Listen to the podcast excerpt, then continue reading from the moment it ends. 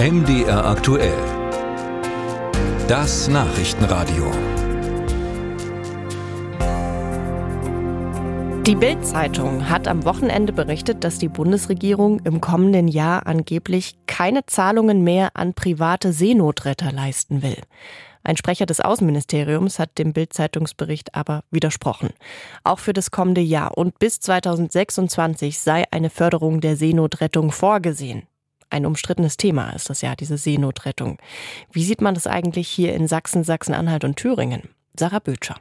Es sei ein technisches Versehen, dass die Gelder für die private Seenotrettung noch nicht im Entwurf des Haushaltsplans für 2024 stünden. So hatte das Auswärtige Amt dem Bericht der Bild-Zeitung widersprochen. Trotzdem wird schon länger diskutiert, ob es überhaupt staatliche Zahlungen an Seenotretter geben sollte. Der innenpolitische Sprecher der CDU-Landtagsfraktion in Sachsen-Anhalt, Chris Schulenburg, sagt Nein. Ich kann nur davor warnen, dass der Staat sich daran beteiligt, das illegale Schleppergeschäft unter dem Deckmantel der Seenotrettung finanziell zu unterstützen. Denn was passiert denn in der Praxis? Schlepper und Flüchtlinge müssen nach dem Ablegen des Bootes an der Küste nur den Notruf absetzen und eine mit deutschen Steuermitteln geförderte Fähre bringt sie direkt nach Europa. Und die Auswirkungen, insbesondere die finanziellen Auswirkungen für den Bund, für die Bundesländer und für die Kommunen sind fatal.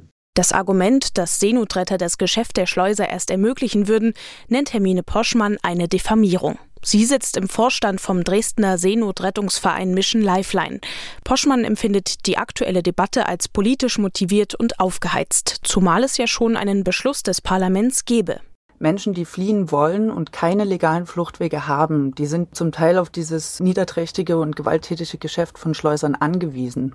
Als Seenotrettungsorganisation stehen wir allein schon im zeitlichen und im örtlichen Ablauf dieser Fluchtroute viel, viel weiter hinten. Das heißt, das Geschäft der Schleuser ist schon längst abgeschlossen, bevor wir überhaupt anfangen zu agieren. Was will ich sagen damit? Das eine hat mit dem anderen rein gar nichts zu tun. Unterstützung bekommen private Seenotretter auch von vielen Kirchengemeinden. Petra Albert ist Migrationsbeauftragte der Evangelischen Kirche Mitteldeutschland. Sie betont, dass die angesetzten zwei Millionen Euro pro Jahr für die Seenotrettung erstmal viel klingen würden. Ein Schiff alleine koste aber im Monat schon etwa 250.000 Euro. Und auch dann, wenn keine Seenotrettungsschiffe unterwegs sind und alle wissen, dass da gerade kein Schiff irgendwo im Mittelmeer kreuzt zur Seenotrettung, selbst dann kommen Menschen. Und wenn wir Menschen nicht retten im Mittelmeer, die in Seenot geraten sind, dann sterben einfach mehr. Der Streit über die Unterstützung der Seenotretter ist auch noch lange nicht vorbei.